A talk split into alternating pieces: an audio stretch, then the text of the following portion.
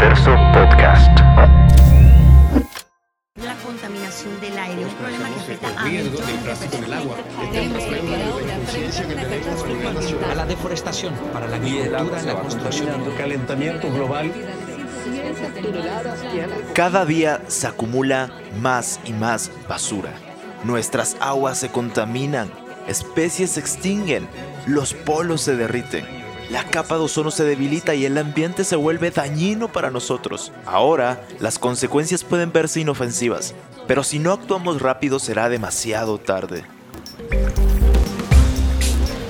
Hoy en día, gracias a Ecofiltro, hemos salvado 500 mil árboles. Hoy en día hay 925 mil niños en las escuelas del país tomando agua de un Ecofiltro en su aula. Esto hace que ya no estén enfermos estos niños y que pasen más días aprendiendo. Hay 370 mil familias en áreas rurales en todo Guatemala que gracias al Ecofiltro ya no se enferman, ya no tienen que comprar medicina. Soy Jorge Delio y voy a presentar un podcast ecológico que trata sobre temas que salvarán nuestro planeta. No se parece a ningún otro programa de temas ambientales que hayas escuchado. Nos adentraremos a las historias de grandes referentes de la industria, historias de comunidades y te vamos a revelar todo lo que sucede en la fábrica de Ecofiltro y nuestro fundador, Philip Wilson. Soy Philip Wilson, soy emprendedor, también soy esposo y papá. He sido emprendedor desde los 25 años. Empecé en Estados Unidos y pues eh, logré tener un poco de éxito y a los 40, después de leer un libro que se lo recomiendo a todo el mundo, eh, Viktor Frankl, el hombre buscando un sentido. Y me puse a pensar qué interesante fuera si puedo utilizar toda esa experiencia de ser emprendedor para hacer algo bueno para la humanidad. Mi hermana y mi mamá que tenían una fundación y inteligentemente mi hermana lo había enfocado en agua.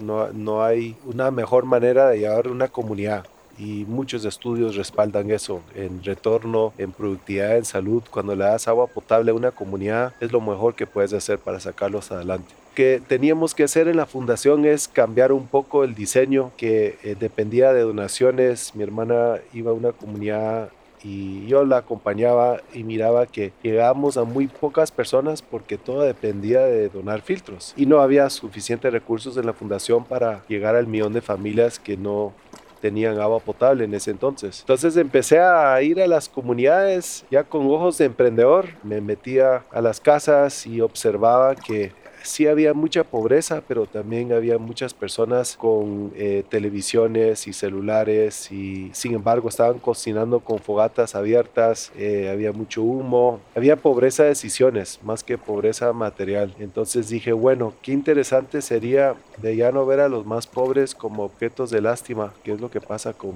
con muchos ONGs y fundaciones, sino como clientes potenciales. ¿ya? ¿Cómo puedo utilizar toda esa experiencia de emprendedor para, para realmente eh, atender un mercado? En lugar de verlo como un problema, ¿cómo lo puedo atender? Siempre con el objetivo de mejorar la humanidad, porque a los 40 años, cuando todo esto sucedió, eh, estaba buscando propósito y no lo estaba encontrando en incrementar mi riqueza personal. Y así nació Ecofiltro. Ecofiltro de hoy, que es una empresa de impacto, pues eh, entramos a las comunidades y fue algo muy interesante darnos cuenta que si uno presenta un producto de una manera donde explicas con mucha claridad que si esta persona compra el ecofiltro se paga en menos de tres meses y le va a resolver un montón de problemas de salud, eh, le va a meter mucho dinero al bolsillo porque ya no hay que eh, cortar leña, comprar leña. Era la, era la manera de, de realmente llegar a ese millón de familias. Pues hoy en día hemos tenido muchísimos avances, ya tenemos más de 370 mil familias en área rural que usan el ecofiltro todos los días. Me encanta el impacto ambiental también. Hemos salvado más de 500 mil árboles.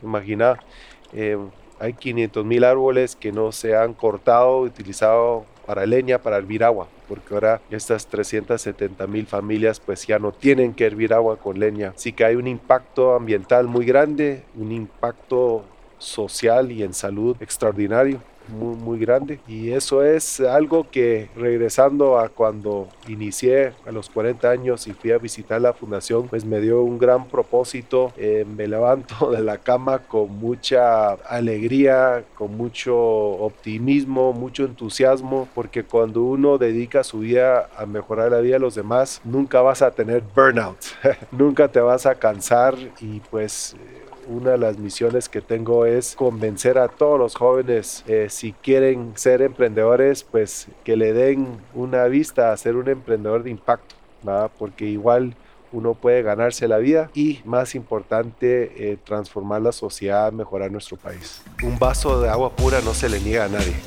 Universo Podcast, la red detrás de los podcasts en español más populares del mundo, llega Eco Podcast, que se estrena el 25 de septiembre. Suscríbete hoy a Spotify, Apple Podcast o en tu aplicación favorita para escuchar tus podcasts.